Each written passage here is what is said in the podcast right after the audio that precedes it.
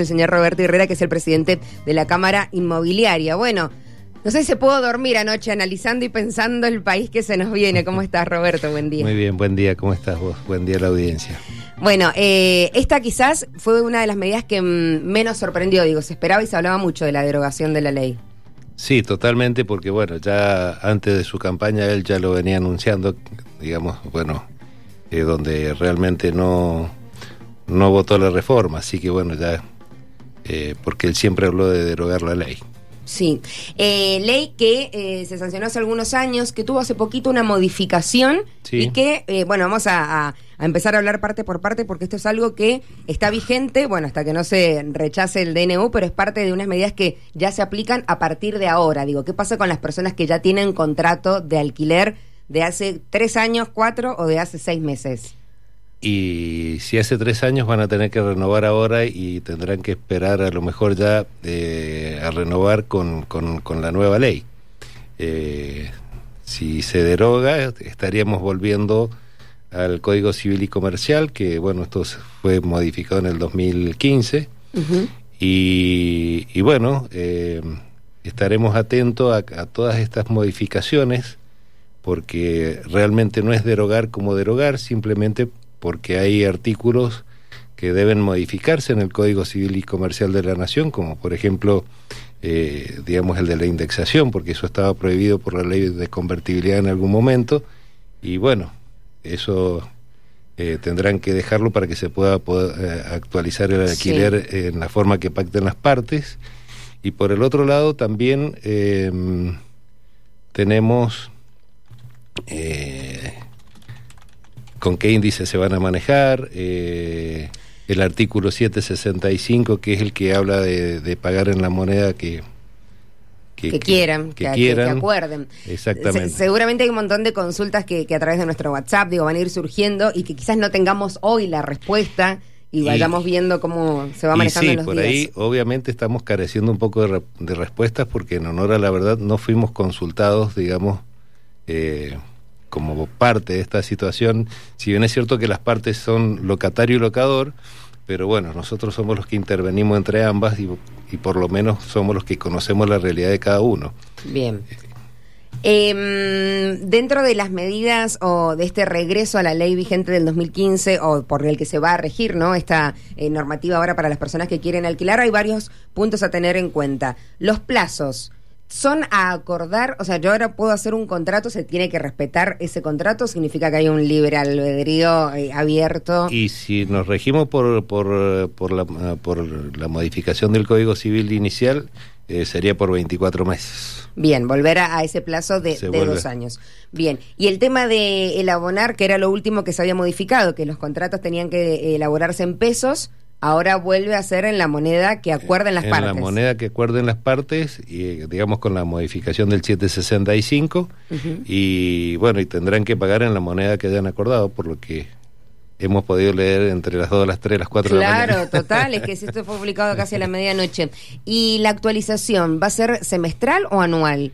Y la actualización va a ser como lo pacten las partes, o sea, puede llegar a ser cuatrimestral, que a lo mejor es lo, la, la tendencia que pueda tener a que se haga cada cuatro meses. Sí. Y bueno, las partes elegirán, digamos, con cuál índice ajustar, y si no hubiera índice, por lo que hemos leído, eh, sería por lo que indique el INDEX. El INDEC. Yo, por ejemplo, eh, la semana que viene o el mes que viene me mudo, hago un contrato, digo, arreglo con la persona, porque esto es así, arreglar con la persona, y ahí ya quiero llegar al cual va a ser el rol de las inmobiliarias, ¿no?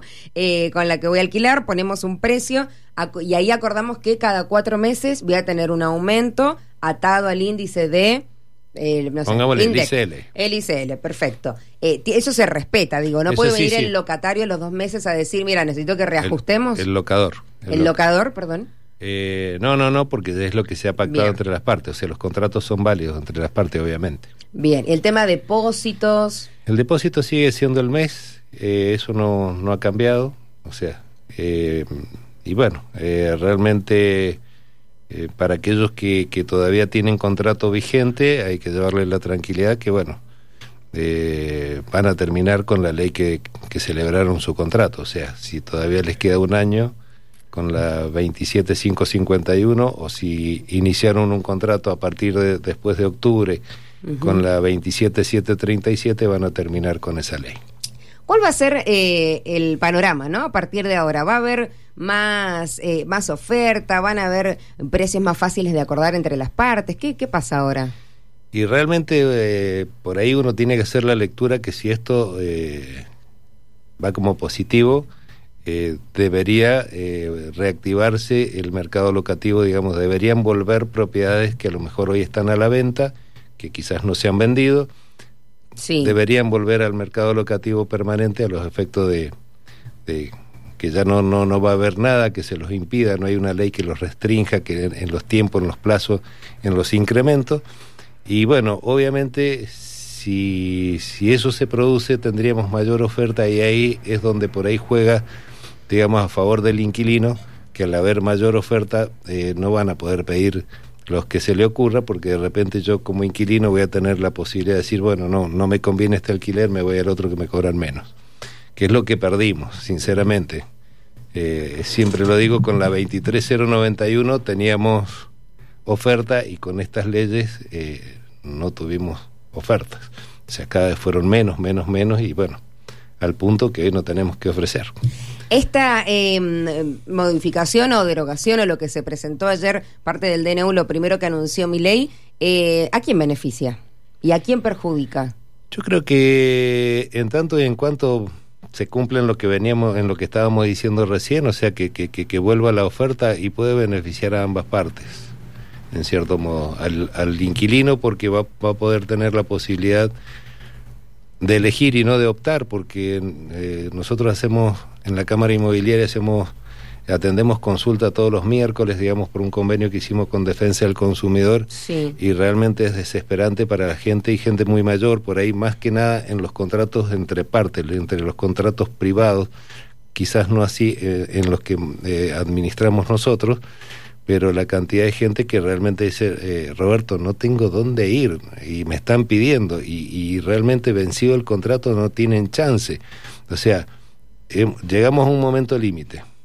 Entonces, eh, rogamos a Dios que esto sea lo mejor para las dos partes, sinceramente. ¿Cuáles son esas consultas que se repiten en los miércoles que ustedes atienden las consultas? De sí, hemos tenido, hemos tenido, digamos, consultas mayormente por los vencimientos de contratos, si me pueden sacar ahora, eh, si me pueden pedir, si no tengo un plazo de prórroga para irme porque no consigo.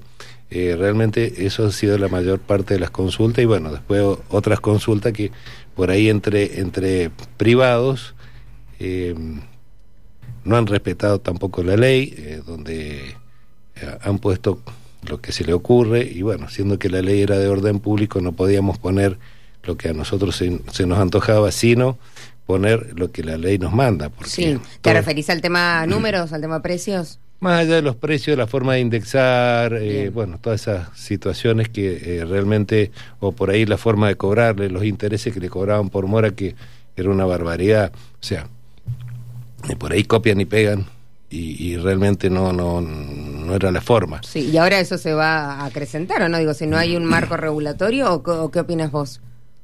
No, yo pienso que no, yo pienso que no porque, o sea, por ahí a lo mejor entre, entre las partes privadas entre es probable, porque realmente nosotros como inmobiliarios no tenemos todo el mercado.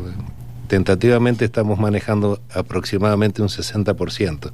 El otro 40% por ahí entre propietarios, e inquilinos, eh, otras, otras profesiones, alguien más o menos besado a los temas, y bueno, y al punto que por ahí el otro día me trajeron un, un, un, contrato, digamos, donde se regía por la 23091 que fue derogada en el 2015. Claro, claro, claro, muy desactualizado. ¿Qué crees que va a pasar con el tema de mm, eh, las monedas en curso, digo, para abonar? ¿Que van a aparecer más ofertas en pesos, se van a mantener o van a aparecer más en dólares?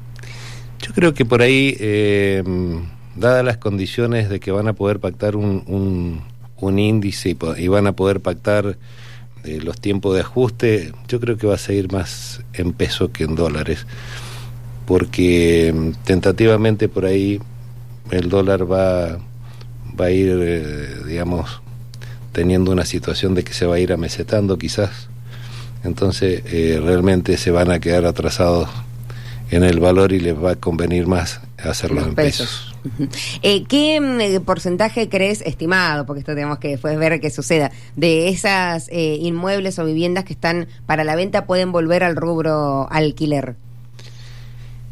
Y quisiera ser optimista y que vuelvan todos para que haya oferta, digamos, porque la única forma de abaratar, digamos, los alquileres es teniendo ofertas. Eh, y realmente, bueno, que beneficia a ambas partes, porque por ahí el propietario hoy la tiene, digamos, inmovilizada porque la está ofreciendo en venta y tiene que pagar sus impuestos y de la otra forma, eh, si se le beneficia con un alquiler, por lo menos eh, va a tener un ingreso y salvar, digamos, el costo de los impuestos, valga la redundancia. Claro. Acá me estimo yo digo la, la situación a la hora de hacer el, el acuerdo o la negociación entre ya entre las partes, sin una eh, ley macro en los que se rija que se está hablando no de, del tema vivienda y que a veces eh, el inquilino es el que está un poco más en desventaja porque no tiene, o sea, es su techo y quizás digo, mm, a ver, este no, no me gusta este precio, voy a negociar con el otro y a veces ese tiempo entre ir buscando las opciones queda un poquito eh, cada vez más corto. Esa situación que creo que es la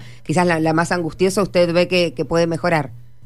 Yo pienso que sí, yo pienso que sí y realmente eh, apelamos a eso, a que, a que realmente mediante la oferta podamos tener, digamos, eh, la mayor tranquilidad eh, para el inquilino, porque obviamente es un tema muy sensible, porque de repente yo me mudé a un lugar y bueno, no me mudé porque quise, sino porque a lo mejor tengo, eh, qué sé yo, el trabajo medianamente cerca para mi esposa el mío, para los chicos la escuela.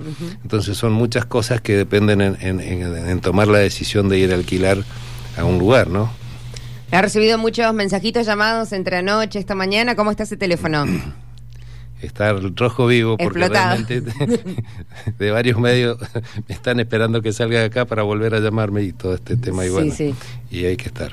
Bien, y es eh, ir llevando un poco de, aclarar, un poco de... Y un poco de aclarar y bueno, obviamente tendremos que ponernos a estudiar, digamos, todos estos temas, todas las modificaciones que puedan haber para hacer el, el acompañamiento que merecen las partes, porque realmente mm, por ahí puede prestarse a mucha confusión, digamos, si no estamos preparados para formalizar un contrato como corresponde. El plazo de los contratos de alquiler entonces será el que las partes hayan establecido, en el caso de que no lo aclaren, dos años. Em, las partes que podrán pactar el ajuste del valor de los alquileres en cuanto al tiempo. Usted mencionaba que quizás sea em, cuatrimestral y en el índice que en que ambas partes eh, acuerden. ¿Desde las inmobiliarias van a sugerir algún índice en particular? No podemos sugerir, pero de repente yo creo que el ICL era, digamos, uno de los más correctos en el sentido de que no era todo inflación y no era todo salario, o sea que, digamos, estábamos medianamente, podía estar en la justa media para ambas partes. Si se publica un contrato eh, en dólares, ¿se tiene que pagar en dólar o se puede hacer la conversión y pagar en peso? Y conforme a lo que a lo poquito que hemos leído en la madrugada, eh, se debe pagar en la moneda que se pactó. Que por ahí es relativo también, porque obviamente eh, con, si no liberan el cepo, eh, también se hace difícil que el inquilino pueda conseguir los dólares y pagarlo. Bien, y, lo último que le consulto, que sé que tiene una mañana súper explotada, con el tema de registrar los contratos en AFIP, ¿hubo alguna modificación en eso? Eh, no, sigue vigente eso. Sí. Sigue vigente, o sea, para todos aquellos contratos que estén registrados en la AFIP, se han otorgado algunos beneficios, digamos, hacia los propietarios donde si tienen dos alquileres no pagan ingresos brutos, donde si tienen eh, tres actividades o más de tres alquileres van a pagar ganancias, no van a pagar eh, bienes personales y van a tener un descuento del 10% en ganancias.